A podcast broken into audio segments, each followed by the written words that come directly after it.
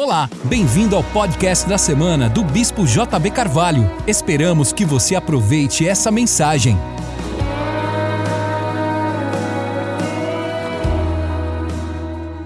Abra comigo a sua Bíblia no livro de Deuteronômio, capítulo 32. Vamos ler o verso 10, 11 e 12. Eu quero continuar falando do pastoral para o apostólico, mas eu quero falar profeticamente hoje. Temos uma mensagem profética para você essa noite.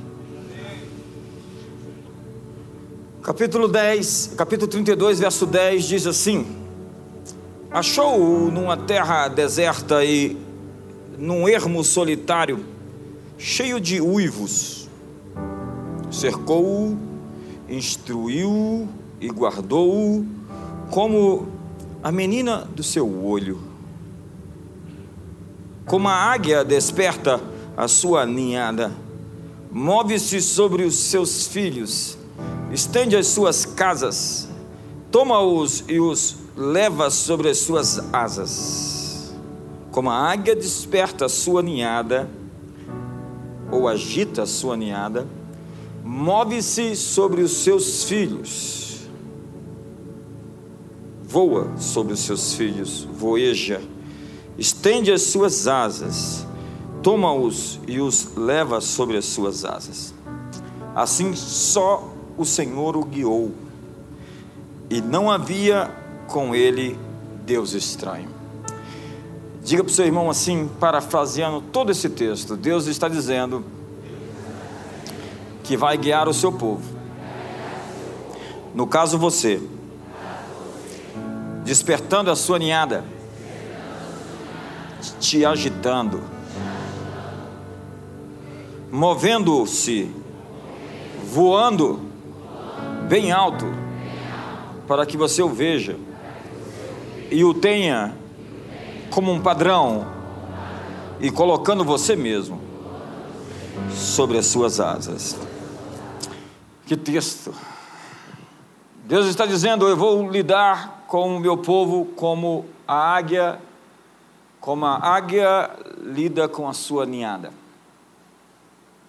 Essa é a paráfrase objetiva de que Deus quer nos guiar de maneira como a natureza desse animal poderoso lida com seus filhotes. Há várias metáforas bíblicas em que Deus aparece como algo selvagem e as suas criaturas, seus filhos, seus filhotes também. A Bíblia fala sobre Jesus chegando em Jerusalém, dizendo: Como a galinha junta os pintinhos debaixo das suas asas, eu quis vos ajuntar, ó Jerusalém, mas vós não o quiseste. Desde agora já não me vereis, até que venhais a dizer: Bendito que vem em nome do Senhor. Diga para o seu irmão: Deus quer despertar algo selvagem dentro de você essa noite.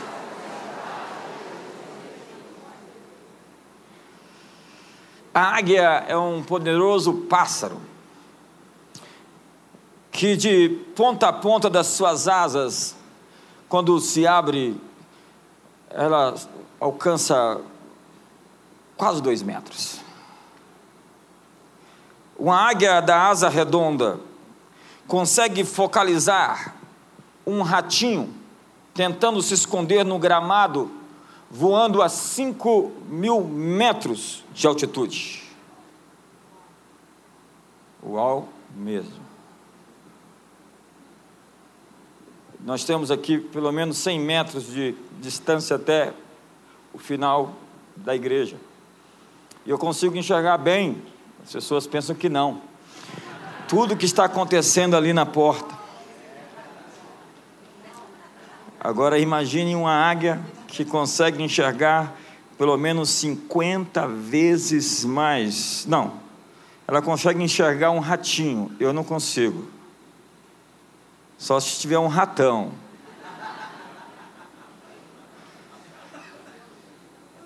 Imagine um animal com essa capacidade de perceber, de ver, de enxergar.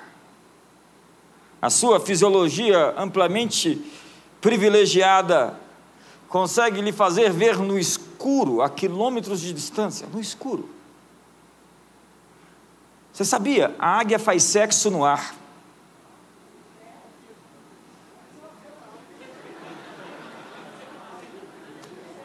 Irmão, eu acho que você tem que ficar na terra. É melhor ficar no chão. Há uma altura que você precisa estar para interagir com uma águia, com uma águia.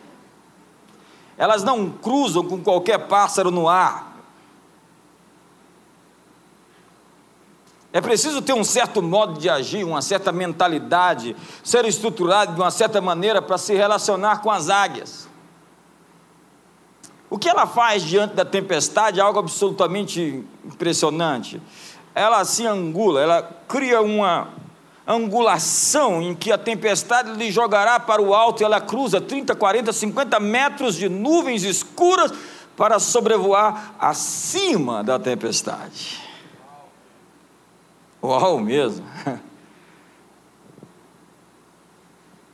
A águia, quando vai morrer, ela procura o pico mais alto tira as suas últimas forças de seu cansado corpo e voa para as montanhas inatingíveis. Aí espera resignadamente o momento final, e é difícil achar uma águia morta, porque até para morrer ela tem estilo. Diz, diz que desde cedo ela ensinou seus filhotes, ensina seus filhotes a olhar para o sol. A maneira como a águia treina os seus filhotes é bastante distinta. Elas são criadas em lugares altos. Águias fazem seus ninhos em lugares bem altos, picos de montanhas e penhascos. Em Jó capítulo 39, no verso 27, e eu falo assim, pausado, a fim de dar tempo à pessoa da mesa se atualizar e colocar o texto no telão. Jó 39, verso 27 diz: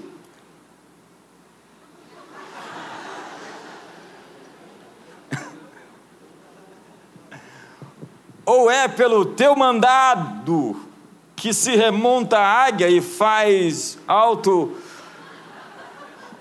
o seu ninho?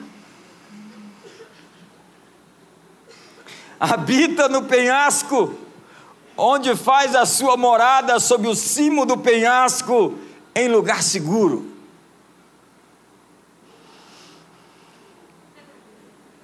A primeira vez que uma guiazinha abrir os seus olhos, ela verá um horizonte ilimitado. Isso é impressionante, porque se uma criança nasce dentro de um quarto escuro e fica ali por dias, dias e dias e dias, ela nunca mais vai enxergar de novo. Se ela não nascer e conseguir ver a luz, ela não enxergará, ela não desenvolverá a sua visão. Águias já nascem no alto, olhando para o sol e um horizonte celestial. Águias geram filhotes com alta mentalidade. A mamãe águia junta gravetos e galhos e voa alto para encontrar o pico da montanha para construir um ninho. É um processo que pode demorar. Ela vai ali catando galhos e gravetos, levando para o topo de um monte, a fim de construir a casa onde seus filhos vão nascer. Os gravetos afiados são para afastar lobos, leões da montanha, predadores. E assim eles não conseguem chegar nos ovos por causa do ninho. A águia mãe constrói o ninho de tal forma que nenhum dos gravetos se projetam para dentro do ninho, senão para fora, espetando quem chegar perto. As pontas estão para fora e não para dentro. Assim, o ninho é um lugar de conforto, proteção e divisão privilegiada. Seu mundo será por algum tempo o ninho. Assim, somos todos nós. A visão que tenho no mundo lá fora é pelas lentes do ninho, de onde eu vim. A percepção do certo e do errado, do bem e do mal, do justo, do injusto, do alto do baixo. Nós vivemos em um mesmo mundo, mas vemos coisas diferentemente porque viemos de ninhos diferentes. Então, a mamãe águia voa e segue trazendo comida para dentro do ninho. As águiazinhas comem, dormem, brincam no ninho até que é a hora de aprender a voar. Olha para o seu irmão e fala: a hora de aprender a voar. Elas cresceram demais para ficar ali em algo tão pequeno. Você já esteve numa situação, você fala assim: eu estou achando isso apertado. Então a mamãe águia destrói o ninho. A águia desperta a sua ninhada. O texto que eu acabei de ler, ela agita o ninho. A mesma mãe que fez tudo confortável para os seus filhotes, tudo agradável, prazeroso, relaxante, começa a agitar tudo. Então as pontas do lado de fora começam a espetar do lado de dentro. As pontas que afastavam os lobos fazem agora que as pequenas águias não se sintam mais à vontade dentro do seu habitat. A águia cria desconforto para os filhotes saírem do comodismo.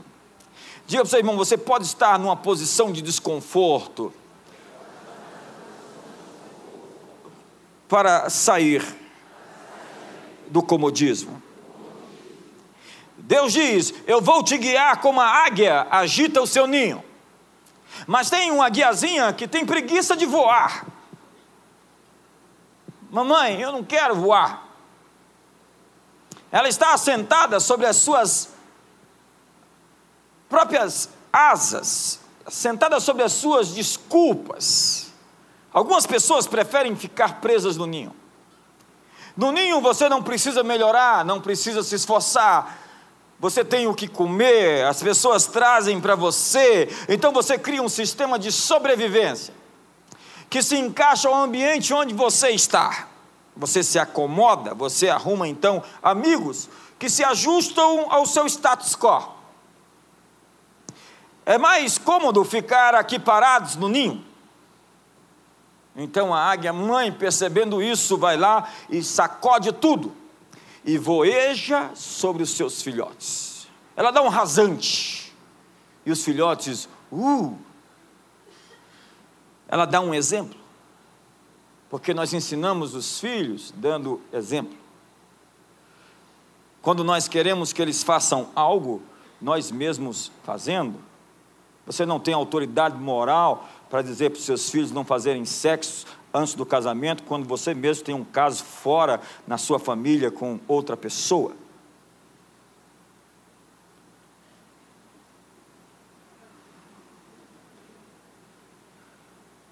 Um sorriso que ficou tenso agora.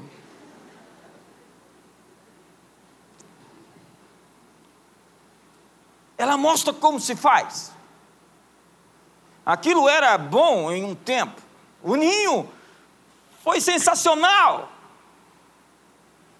Pode ser aquilo que foi bom em um tempo que vai nos confinar numa realidade criogênica. Você viu aquela tecnologia de congelar pessoas para no futuro ressuscitá-las. Existem milhares de corpos congelados na perspectiva de que pessoas possam ser ressuscitadas no futuro. Aquilo que foi bom em um tempo pode te congelar e te fazer objeto de observação arqueológica. Sabe o que, que acontece? Tem gente que foi congelado no tempo e depois, quando acorda, se torna desnecessário, obsoleto, arcaico, velho, em desuso.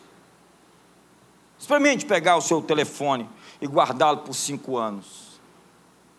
Experimente pegar aquela sua televisão de plasma, de LED, e ficar com ela pelos próximos 10, 15 anos. Descubra daqui a 10, 15 anos os hologramas, aquelas coisas que o homem de ferro tem.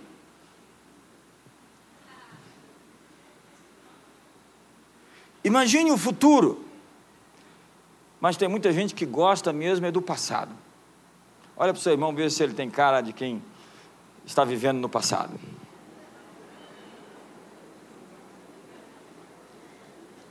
E tem gente dormindo e vai acordar um dia e descobrir que o tempo passou. Às vezes aquilo que era bom, agradável e confortável pode ser a sua sepultura. Tem gente que está à busca de conforto, tem gente que falou para mim, outra hora, eu quero me aposentar porque eu não quero mais trabalhar.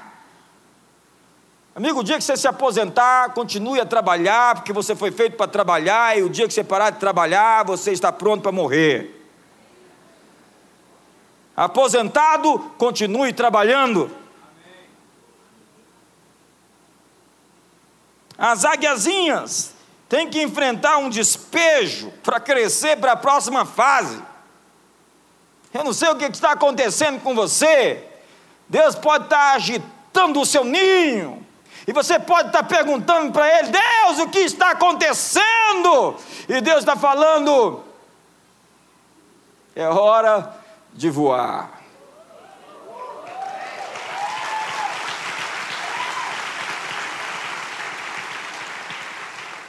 Chega um tempo que as velhas desculpas não funcionam mais. Esse é um tempo de crescer. Empurra seu irmão e fala: esse é um tempo de crescer.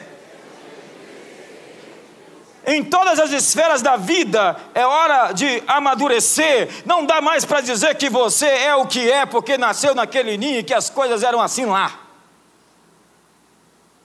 Tem gente para quem um ambiente de paz é entediante, porque ele vivia em briga na família com os irmãos e com os pais, e ele casa, tem um casamento feliz, mas ele quer botar fogo no negócio porque sente que é tranquilo demais. Tem gente que tem um, o seguinte costume: ele precisa ser infeliz para se sentir feliz. Se ele não estiver infeliz, tem alguma coisa errada. Ele entrou no modo de infelicidade. Então, se as coisas estão dando muito bem, ele fala: está errado. Está bem demais. E ele recorre àqueles jargões e chavões que Jesus pudesse estar presente hoje, diria, como disse 20 vezes no, no, Novo Testamento: Ouviste o que foi dito, eu, porém, vos digo. 20 vezes ele disse que a sabedoria popular era mentirosa. Então, se te disserem, se está bom demais, é porque está prestes a acabar, a sabedoria popular é mentirosa. Se está bom demais, é porque vai melhorar.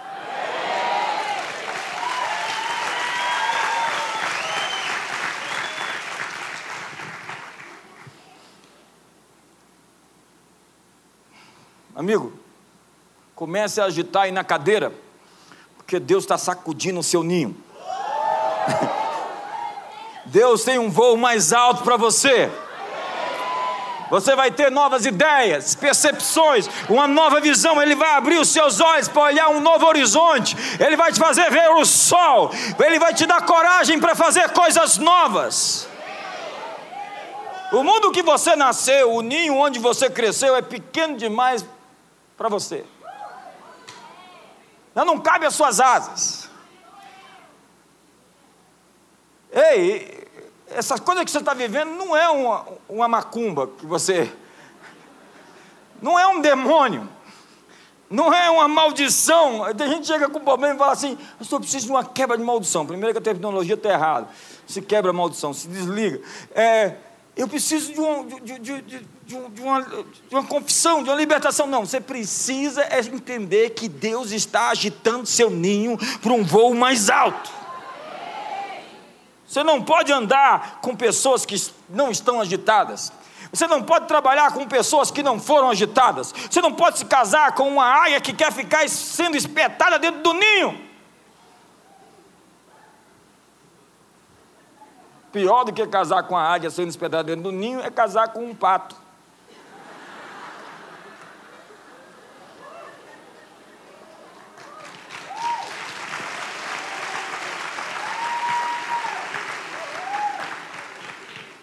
Esse é o tempo em que as limitações têm que ser desafiadas.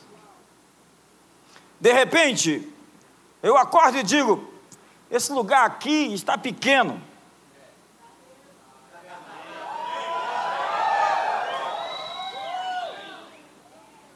Eu preciso de um lugar, pelo menos, onde eu não consigo enxergar o irmão andando lá fora, chegando atrasado essa hora.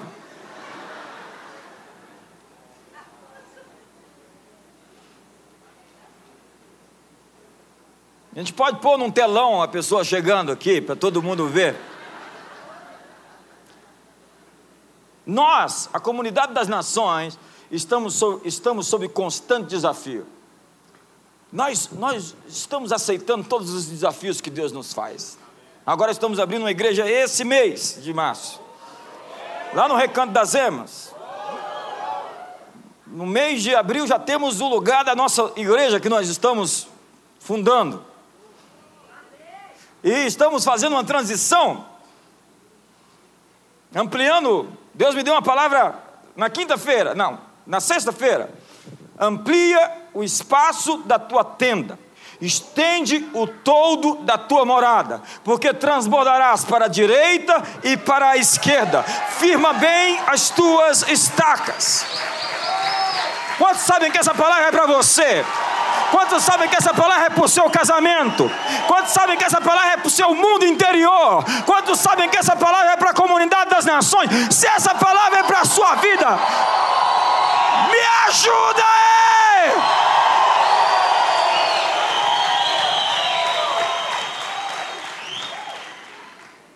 Um dia a guiazinha olha para aquele ninho e diz: Está feio isso aqui. Está tão limitante, tão ridículo, tão apertado. Então ela olha para o céu azul. Me, me perguntaram essa semana, como é que está tudo, JB? Eu disse, pressionando. Como? Empurrando. Empurrando as paredes. Pra... Vamos empurrar a parede junto hoje? Como é que está? pressionando a pressão. Você não sabe a pressão que eu vivo. Mas eu fui feito para ser pressionado e eu tenho pressão interna para suportar a pressão externa. Eu fui preparado para estar na posição que eu estou. Eu nasci para essas coisas.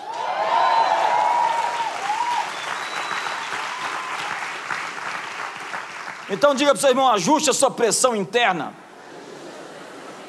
para suportar a pressão externa. Quando você sobe num avião, o que, é que existe dentro daquele avião que você sobe? Pressão interna, para suportar a pressão externa. Quando você desce mergulhando, quantos aqui já fizeram mergulho?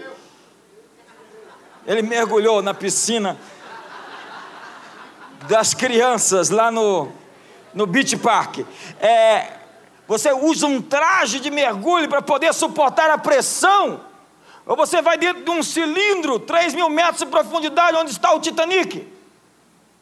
3 mil metros ou 600 metros? Isso é para lá, isso não importa. O que é importante é que a cada mil metros é uma tonelada de pressão. E se você não tem pressão interna, você explode por dentro. Diga para o seu irmão, eu quero é mais. Deus me dá mais. A águia mãe então estende as suas asas e to, tomando-os, os leva sobre elas, diz o texto. Ela leva o filhote às alturas e de lá o atira no abismo da atmosfera, a fim de despertar nele a poderosa força de rei das aves ela simplesmente sobe lá e joga o filhote de lá. E lá vem um filhote todo desajeitado. E quando ele pensa que vai se estrebuchar lá embaixo, ela dá um rasante. Segura ele. Acabou? Não. Vamos de novo, até você conseguir. E de novo ela joga o filhote. E até ele conseguir voar, ele vai ter que passar por aquilo. Irmão, tem situações que você vai ter que passar.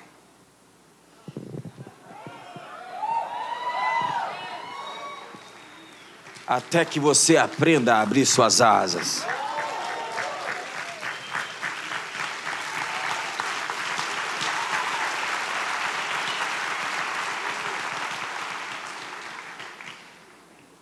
Diga para o seu irmão assim, sorrindo: estamos todos aprendendo a voar.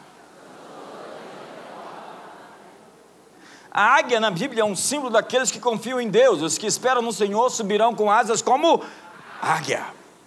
Correrão e não se cansarão, caminharão e não se afadigarão. Jesus disse que nós deveríamos nascer de novo. Todos nós que nascemos de novo, nascemos nas alturas. É, Todos nós temos uma natureza celestial. Todos nós temos essa natureza de voar. Mas alguns de nós estão apegados no ninho. O Pai Celestial pegou os gravetos e os galhos e fez um ninho para nós no topo da montanha. E está na hora de acordar a nossa verdadeira natureza celestial. É hora de aprender a voar. Alguém disse: Eu só aprendi a voar quando eu perdi o meu chão. Quando eu nasci de novo, eu precisei me livrar das pontas dos galhos do ninho. Então eu mergulhei nesse livro. E eu li rapidamente esse livro cinco vezes. E eu jejuei feito um suicida. O meu olho era aqui nas costas, de tão fundo que ele era. Na verdade, tem algumas fotos que não podem cair nas mãos dos inimigos. Pastor Marcos César esses dias estava mostrando as fotos. Eu vou fazer uma visita na sua casa essa semana.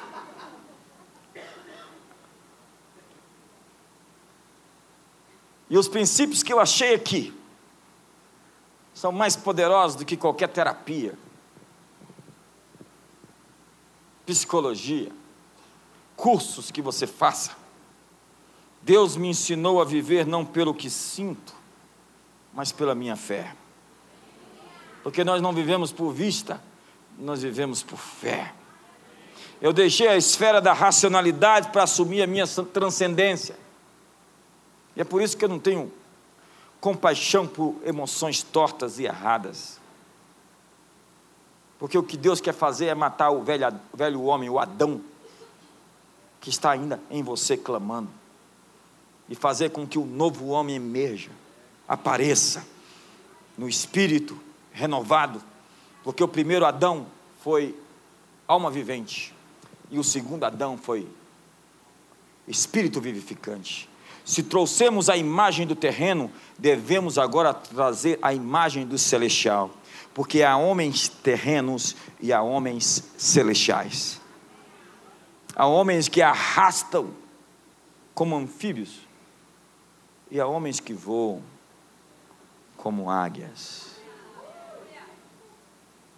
Eu gosto do que diz Goethe: um verme não pode reclamar de estar sendo pisado quando anda arrastando.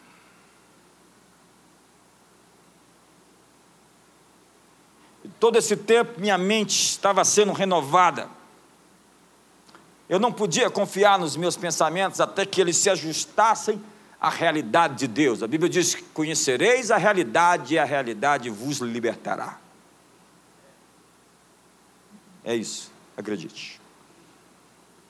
Às vezes você sai do Egito, mas o Egito não sai de você.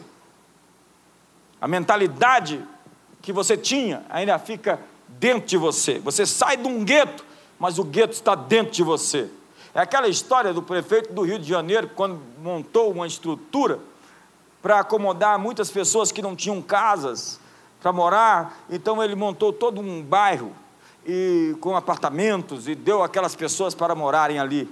Passou alguns dias, eles arrancaram as pias e os vasos sanitários e venderam, e arrancaram as portas e depredaram tudo. E ele ficou famoso pela, pela seguinte frase: Você pode tirar o povo da favela, difícil é tirar a favela de dentro do povo. Dá um sorriso para o seu irmão que está ficando tenso agora.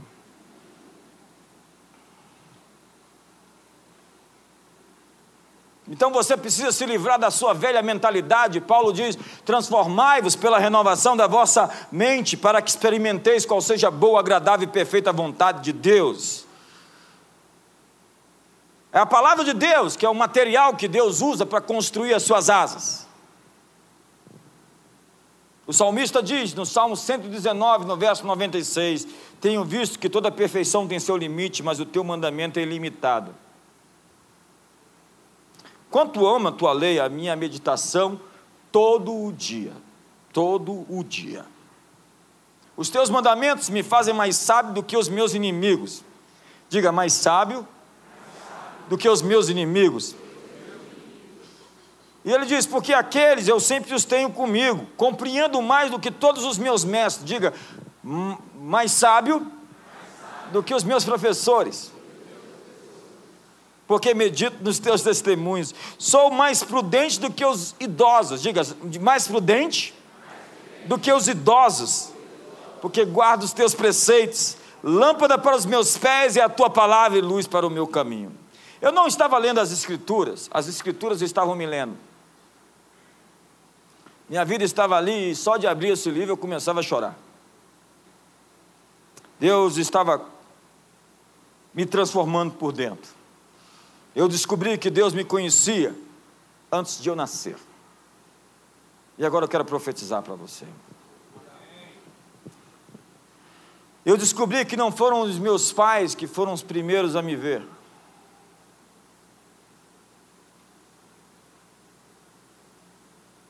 Eu nasci nas alturas e fui atirado lá de cima para aprender a voar. E Deus, de vez em quando, tem que me levar lá em cima de novo e me jogar. Jeremias capítulo 1, no verso número 4. Jeremias capítulo 1, verso número 4. Diz assim: a mim me veio, pois, a palavra do Senhor. Diga, a palavra do Senhor. Quantos querem transformação de vida? Quantos querem ser libertos de todos os seus estigmas? Quantos querem ser curados na sua alma e no seu corpo? Quantos querem ver ter uma vida abundante? Ei, ame esse livro, ande com esse livro, leia esse livro todos os dias, medite nesse livro. Esse livro vai libertar você de você, do seu você falso. Esse livro vai transformar a sua vida. Esse livro vai virar uma asa em você, asas poderosas que vão te fazer andar nas maiores alturas em Deus. Me veio a palavra do Senhor. Toda transformação na minha vida começou como me veio a palavra do Senhor. Toda revolução na minha vida foi me veio a palavra do Senhor. Tudo começa como me veio a palavra do Senhor. E disse Deus: haja luz e houve luz. É isso aqui que vai transformar você, amigo. Ame essa palavra. Verso número 5 diz: Antes que eu te formasse no ventre materno, eu te conheci. Diga para o seu irmão: Deus está te dizendo, eu te conheci antes de você nascer. Diga, antes dos seus pais te verem, Ele tinha visto você.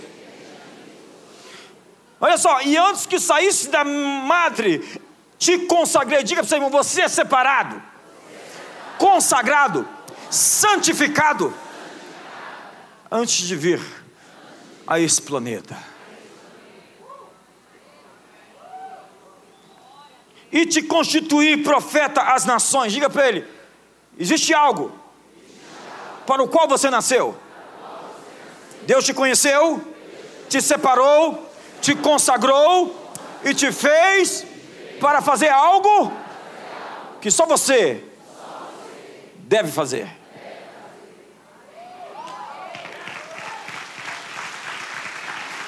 Deus está dizendo: Tu serás o que tenho preparado antes. Tu serás o que eu tenho preparado antes. Ei, ei, eu acho que você não entendeu. Você vai ser o que Deus preparou você para ser antes. Antes Ele te preparou. Efésios capítulo 2, verso 10 diz que Ele preparou as boas obras para que andássemos nela. De antemão, o que você vai fazer nessa vida foi preparado antes que você nascesse. O que você vai fazer nessa vida, as obras que você vai fazer, os prédios que você vai construir, as escolas que você vai abrir, é, as coisas grandes que Deus lhe chamou, as curas e o ministério que Deus lhe chamou para realizar, foram preparados antes de você vir ao mundo.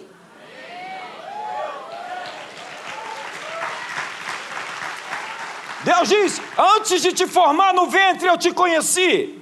Não há surpresas para mim. Eu sei tudo sobre você. E ainda sabendo tudo sobre você, eu continuo amando você. Conheço os seus pensamentos, pensamentos antes que você os tenha. Conheço as suas palavras antes que elas cheguem à língua. A palavra não me chegou à língua e tu já a conhece toda. Se tomo as asas da alvorada, eu me detenho nos confins dos mares, ainda lá a tua mão me guiará e a tua destra me susterá. Ele sabe o que você vai fazer antes que o faças. Deus diz: Eu te conheci. Você não poderia ser um erro, ter morrido antes, ter fracassado de maneira que eu não pudesse te resgatar de novo, ter afundado tanto que eu não pudesse puxar você de volta para mim. Existe um selo em você. Você veio a este mundo marcado. Você foi chamado pelo seu nome. Não tente ser outra pessoa, seja somente você. Ele fez você para ser você. Ele quer que você esteja em ação e seja você mesmo, você em movimento. Seus cabelos da sua cabeça estão numerados. Não, não é contado, é numerado. Se um deles fica preso em um pente, ele sabe que é o cabelo número 50.316 da sua cabeça. E no dia da ressurreição, se você morrer, ou no dia que você for trasladado aos céus e transformado em um corpo glorificado, todos aqueles cabelos que sumiram da sua cabeça vão ser chamados de volta pelo DNA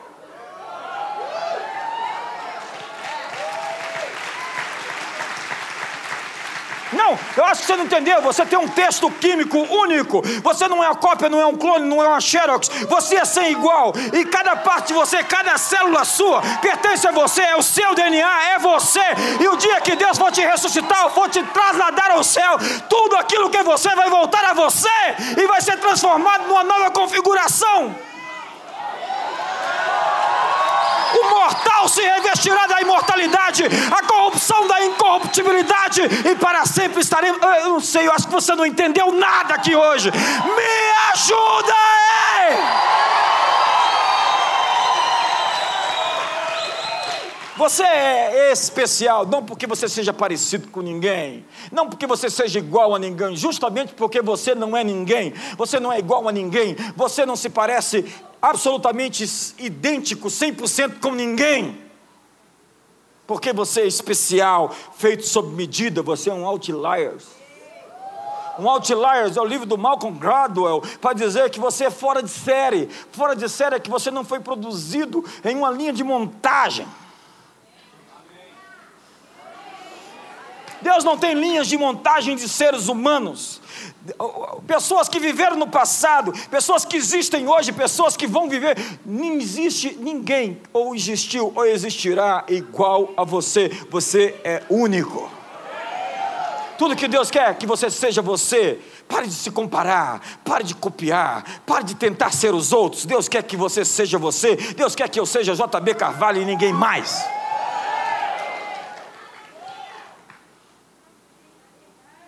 E o inimigo tem pavor de você. Você é o maior pesadelo do diabo. Quando você acorda, o diabo já fica assustado. Será que ele vai descobrir quem é? Eu vou minar hoje. Eu vou abaixar a autoestima. Eu vou tentar jogar ele para baixo. Eu vou atacá-lo para que ele não descubra quem ele é, porque ele tem uma missão para fazer. E a missão dele envolve a mim. Ele quer me destruir, porque Deus o fez como meu arqui-inimigo para me destruir, porque assim, para isso se manifestou o Filho de Deus para desfazer, destruir as obras de Satanás. O inimigo tem um pavor de você porque Deus tem uma agenda para você.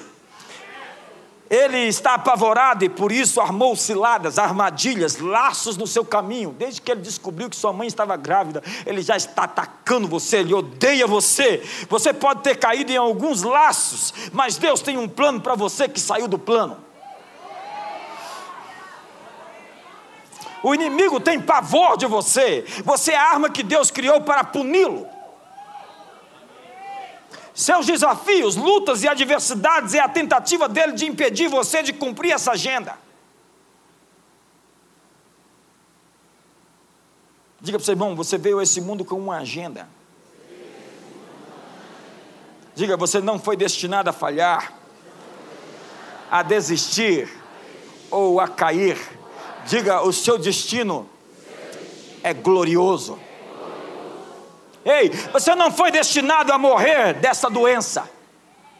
Você está me ouvindo essa noite? Você não foi destinado a ter colapsos nervosos, a viver de terapia, de ansiolíticos, de antidepressivos, de remédios para dormir. Assim diz o Senhor: Eu escolhi você. Antes que você nascesse, eu te separei, eu te consagrei, eu te fiz profeta às nações, eu te ungi. Levanta-te agora e parta para o seu destino, levante-se agora para o seu chamado. Eu te separei e você até hoje não entende porque muitos dos seus amigos antigos não estão mais contigo. Alguns deles pereceram, alguns deles não vieram com você, mas Deus diz: Eu te escolhi, darei o Egito por sua causa, nações em tua causa, por amor eterno, com amor eterno eu te amei, com benignidade eu atraí você. Tu és o meu filho, não temas, eu te esforço e eu te ajudo, eu te sustento com a minha destra fiel. Se passares pelas águas, elas não vão te afogar,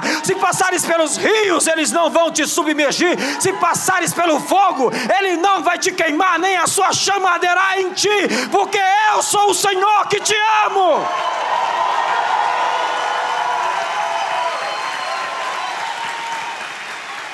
Deus está dizendo a você: eu te separei, eu te santifiquei, eu te consagrei, eu te escolhi e fiz algo para que você faça. Te criei para fazer algo. Você veio a esse mundo com uma agenda. O que me trouxe até aqui foi acreditar que eu sou um escolhido, que eu fui chamado e respondi esse chamado e até hoje me comporto como este que foi escolhido, porque quando eu sei que fui escolhido, eu ajo como um escolhido. Eu fui separado, santificado, feito por Deus para ser algo, para ser alguém. Ele te santificou quando você disse sim a Ele? Não, não, não foi. Ele te consagrou ou te escolheu quando você foi batizado? Não, não, não e não. Você foi escolhido antes de nascer. Ele sabia no que você se tornaria antes de teu pai ter decidido se casar com a sua mãe. Antes de ela começar a vomitar porque havia alguém, um alguém dentro dela. Antes do inimigo tentar destruir você das mais variadas formas, você foi marcado antes de chegar a esse mundo. Deus diz: Eu coloquei minha marca em você, diz o Senhor tu és meu. Ei, Deus diz: Eu tenho uma marca em você, tu és meu. Eu te santifiquei, eu te separei, te fiz diferente de todos os outros. Você até ficava assim: por que eu sou tão estranho? Olha para o seu irmão e fala assim: por que eu sou tão esquisito? Não, pergunta para ele: por que, que você é tão esquisito? Você até tentou se parecer com as pessoas, né? Você tentou entrar no clube delas. Você tentou, tentou entrar no, no grupo delas. Você forçou relacionamentos. Aí, você foi rejeitado pelas pessoas para ser aceito por Deus.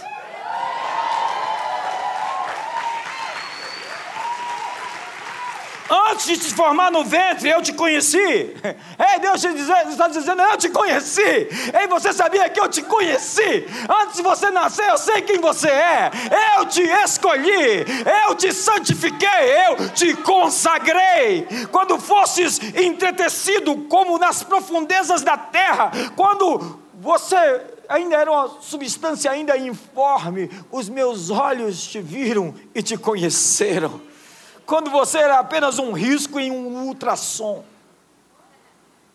Quando você era um espermatozoide entrando num óvulo. Eu te vi, sabia? E eu disse sim, olha lá, alguém que se levantou no século XX, na hora certa, no século XXI, talvez, aqui, a geração Y. Z? É, alfa? Os millennials Diga para o seu irmão, você está aqui em missão. Diga, existe um propósito.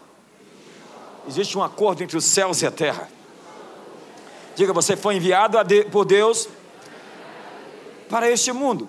Diga, você é um enviado de Deus para este mundo. Diga, eu sou um enviado de Deus para esse mundo. Diga, eu sou um enviado de Deus para esse mundo. Talvez você sinta que está caindo, caindo, caindo, mas Ele não vai deixar cair. Ele vai dar um rasante e vai pegar você de novo. Ele não vai deixar você afundar. Pedro ousou botar o pé na água, botou o pé na água, chapou o pé na água, deu mais um passo, olhou para o vento. E aí percebeu a, a circunstância, percebeu o que estava fazendo. Falou: não é possível. E começou a afundar, mas mesmo duvidando, Jesus não deixou ele afundar. Ei, eu vim aqui essa noite para te dizer, mesmo duvidando, Deus não vai deixar você afundar. Ele vai estender a mão, ele vai te tirar dos fossos, dos lodos, dos abismos da terra e vai te colocar num lugar firme, em um lugar espaçoso e vai confirmar a obra das suas mãos. Se você crê, me ajuda aí. Você é um enviado de Deus para esse mundo. Você é uma pedra em movimento, uma flecha atirada, uma bala com um alvo atirada por alguém que não erra. Você vai acertar seu alvo, vai cumprir seu destino. Por quê? Porque Deus te diz: Eu te santifiquei, ei, eu te consagrei, eu te escolhi, eu te conheci e eu te fiz profeta. Existe algo para o qual Deus lhe fez. Você foi enviado da eternidade para o tempo. Deus te trouxe a esse mundo na plenitude do seu tempo. Você não veio na geração errada. Você não veio para o país errado. Você não veio para a família errada. Porque a sua família foi o campo de treinamento, ou a ausência dela, para tudo que você vai enfrentar nessa vida é o ninho. Você não foi uma escolha humana. Ei, seus pais podem não ter planejado você, mas Deus planejou você. Não existem filhos bastardos, só existem pais bastardos. Não existem filhos ilegítimos, só existem pais ilegítimos. Seus pais podem não ter te escolhido, mas Deus te escolheu. Você não é um acidente. Você não é fruto do acaso ou de forças fortuitas e casuais. Existe um propósito para você. Deus tem encontros marcados com você nesses dias. Pergunta ao seu irmão: você vai comparecer a eles? Existe algo maior acontecendo agora. E a hora de sair do ninho, é hora de abrir suas asas. Peça licença para o seu irmão e fala: preciso abrir minhas asas, dá licença, dá licença, dá licença. É assim, ó. Vum. Não, não, a águia não voa assim, não. A águia é uma só, assim já vai, ó.